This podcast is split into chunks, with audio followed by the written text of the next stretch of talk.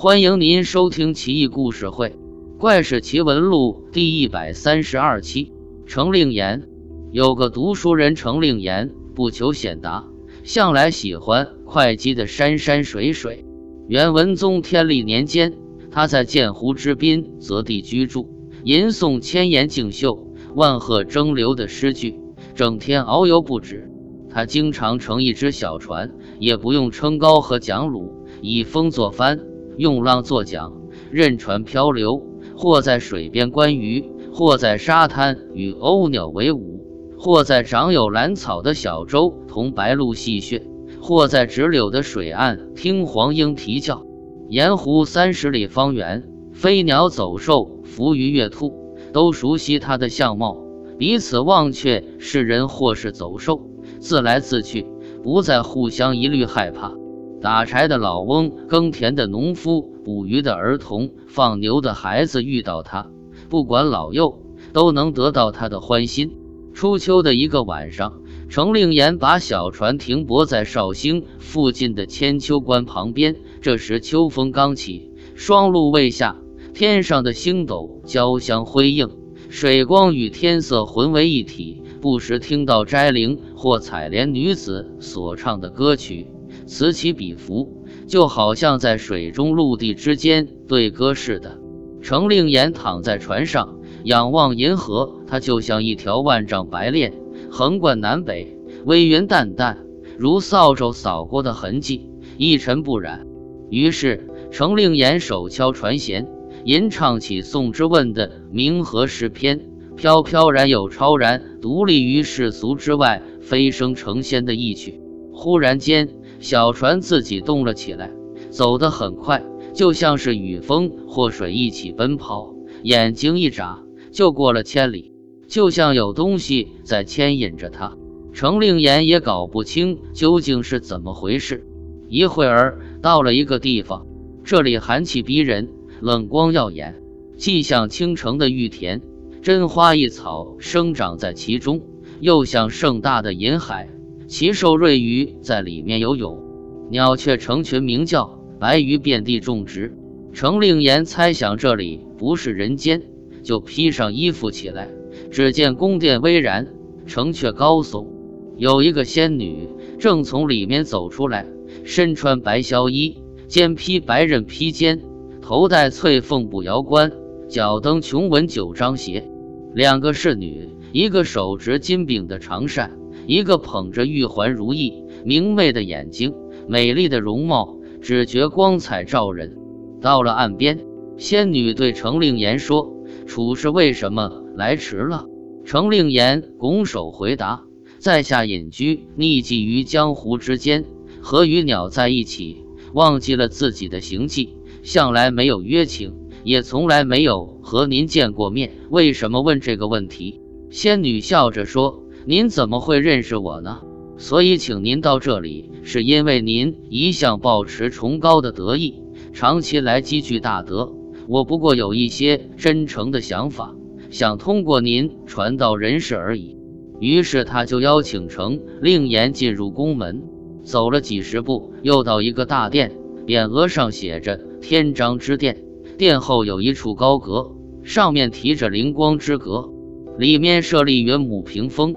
铺有玉华席，四面都是水晶帘子，用珊瑚钩挂起，照得阁内亮如白昼。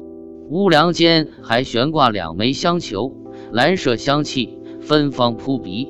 仙女请程令言与他对席而坐，并告诉他：“您知道这个地方吗？这就是人世间所说的银河。我乃是之女神，这里离开尘世间已经有八万多里了。”程令言听了，离开坐席，说道：“我是下界一个愚蠢的百姓，自甘与草木共同腐朽。今天晚上多么幸运，让我身游天界，脚登仙宫，得福无可计量，受恩超过希望。但是不知道你想托我办什么事，要我传什么话，希望能详细听一听，好让我打消疑虑。”仙女于是低头正身。端庄严肃地说道：“我乃是天帝的孙女，灵星的女儿，向来秉持贞洁之性，离群独居。哪里想到下界无知，百姓喜欢荒诞，妄传在夏历七月初七的晚上，我会成为牵牛神的配偶，以致我清白的操行受到这种侮辱。开此谬说源头的是奇邪的伪诈之书，鼓起波浪的是记楚地风俗的荆楚岁时记中没有根据的话，附会这种说法并予以倡导的是柳宗元的乞巧文，夸张这件事并加以应和的是张磊的七夕诗词。对此，即使强词雄辩，也无以自我表白，而流言蜚语，什么地方听不到呢？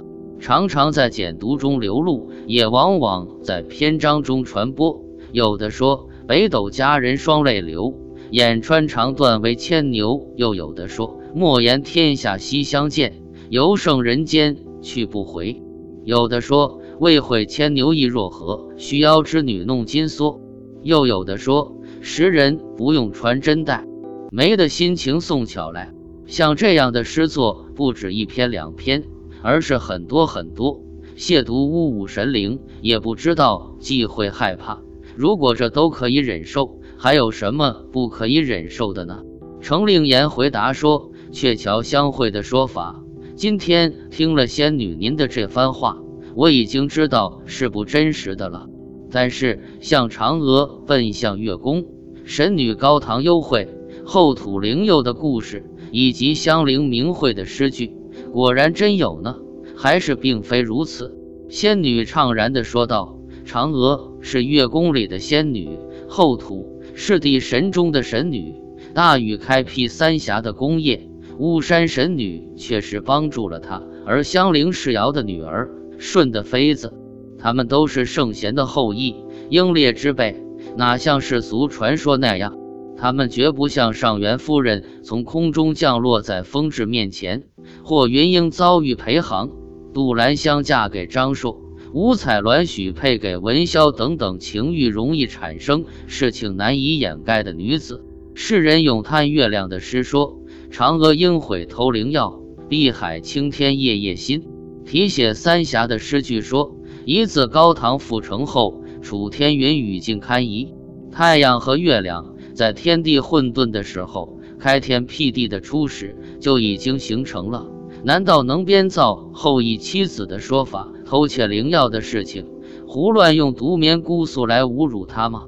云是山川的灵气，雨是天地的恩泽，怎么可以因为宋玉的谬误，就把云雨只作防为之乐，比喻为枕席之欢呢？程令言又问道：“世俗多谎言。”升仙得道之人常被诬陷。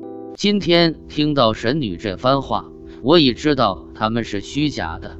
但是像张骞乘木筏、严君平辨别之机时一类事，是确实的呢，还是虚妄之说？仙女说这两件事倒确实是这样。那博望侯张骞是金马门的直隶，严先生乃是仙宫的不曹，暂时折罚到人间。灵性都在，所以能够周游八极，辨识异物，这岂是常人能够与之相比的吗？